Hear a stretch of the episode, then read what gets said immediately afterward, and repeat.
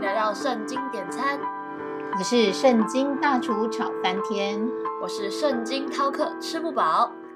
圣经大厨，我实在是太好奇了，为什么人信了耶稣后就要去传福音呢？不是我愿意信耶稣就好了吗？为什么还要去传福音呢？这个问题问的真好，我就用耶稣托付门徒的大使命来跟你说明为什么门徒要去传福音吧。开始上菜喽！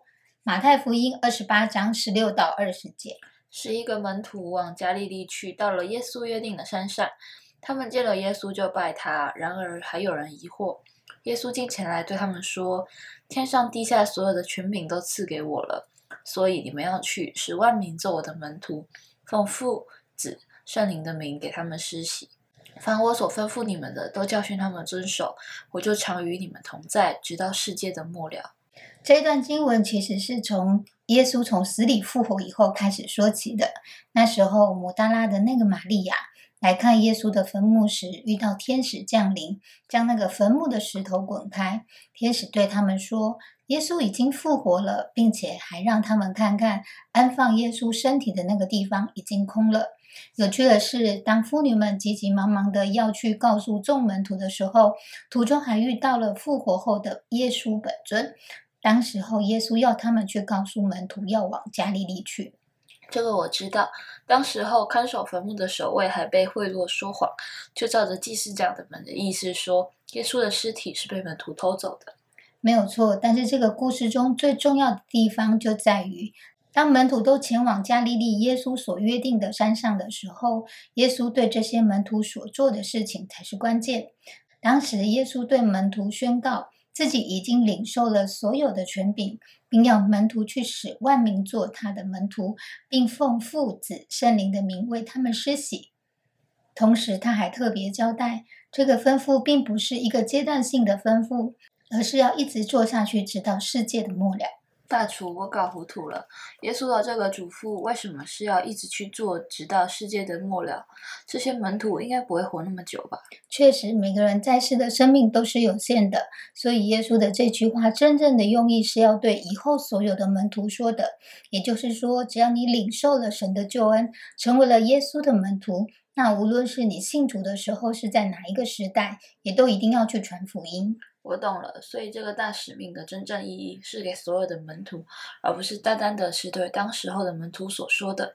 但是我还是不明白，为什么当耶稣的门徒就一定要去传福音呢？难道就只是在教会好好的聚会并读经祷告，这样不好吗？